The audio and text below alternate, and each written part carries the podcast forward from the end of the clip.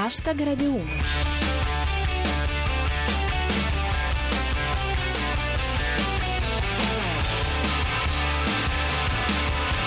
Buonasera a tutti e benvenuti a Hashtag Radio 1. Chi vi parla è Giulia Blasi e questa è la vostra rassegna quotidiana del meglio di Twitter. Fra i nostri argomenti di oggi ci sono crisi diplomatica fra Turchia e Russia, Salah ancora in fuga, la privatizzazione delle ferrovie.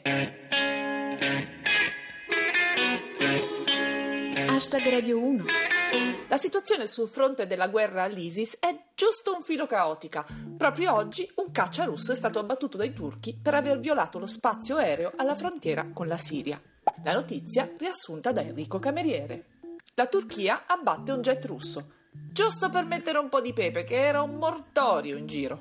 Il commento di Come Principe. Il lavoro di mediazione diplomatica internazionale procede a gonfie vele. La reazione del presidente russo secondo Francesco Gianblanco. Parliamone, ha detto Putin, cavalcando un orso con una spada laser in una mano e un'atomica nell'altra. Fa notare Pasquale Totaro. La Turchia che abbatte il cacciarusso mi ricorda il tizio dei film che fa partire la scazzottata con Bud Spencer. Un consiglio da purtroppo. La Turchia ha abbattuto un aereo russo su ordine di Erdogan. Ecco, se gli avete prestato dei soldi è il momento giusto per chiederli indietro. E mentre di là si sganciano bombe, in Europa prosegue la caccia a Salah Abdeslam, l'uomo in fuga dagli attentati di Parigi, che potrebbe nascondersi davvero ovunque, dice Zip. Oggi ho passato due ore a pulire il forno, ma niente, Salah non era nemmeno lì. Infine, il sospetto di Maice. Pare che Salah, per non essere visto, si sia travestito da esodato.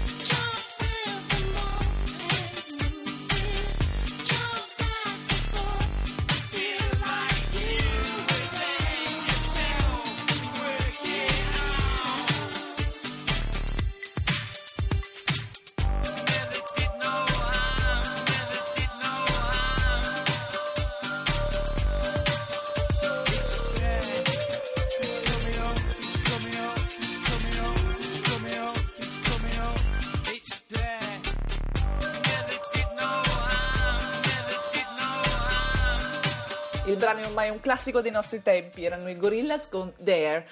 Torniamo all'attualità e partiamo dalla maxi operazione di privatizzazione delle ferrovie italiane, che secondo il ministro Del Rio dovrebbe risollevare l'azienda dalla grave prostrazione in cui si trova e non da oggi. L'annuncio di Come Principe. Avviata la privatizzazione di ferrovie, sul mercato il 40% dei suoi problemi. I piani del governo, secondo Mr. Efis. Gioite, sudditi. Privatizzeremo le ferrovie, ma non temete, nazionalizzeremo i ritardi. La proposta di Gianni Cooperlo con la K. La privatizzazione delle ferrovie è una cosa buona solo se le acquista la Coop. Le frecce diventeranno treni fior fiore. A proposito di politica interna, ecco un flash da Dio. Scontro sulle primarie PD. Renzi frena, Cooperlo lo tampona ed è polemica sui presunti dolori al collo. Società con Gigi Momò Fabiano. Istat, un italiano su quattro è a rischio povertà. Gli altri tre hanno i nonni vivi. Sport con Unfair Play. Dichiara Blatter, sono stato molto vicino alla morte. Poi ha ricevuto un'offerta migliore. Finiamo con lo spettacolo a cura di Francesco Gianblanco. È uscito il nuovo disco dei Modà. Si attende la rivendicazione dell'ISIS. Have you ever been dumb enough to do what you wanted to do without good reason coming over you? Have you ever been young enough to feel what you wanted to feel? Take back those years for something real.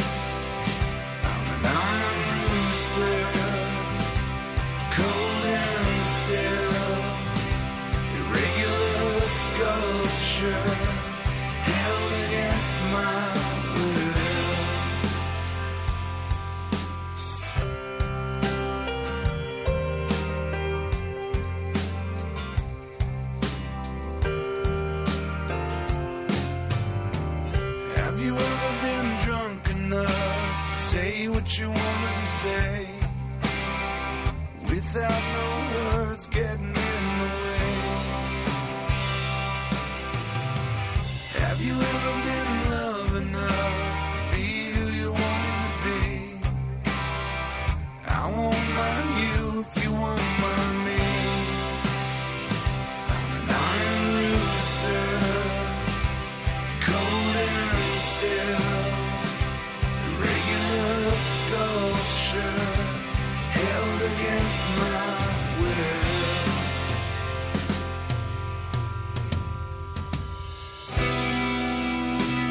E questi erano i Foo Fighters con Iron Rooster. Anche per oggi hashtag Radio 1 è finito. Ci risentiamo domani alle 19.25 dopo il GR Sport.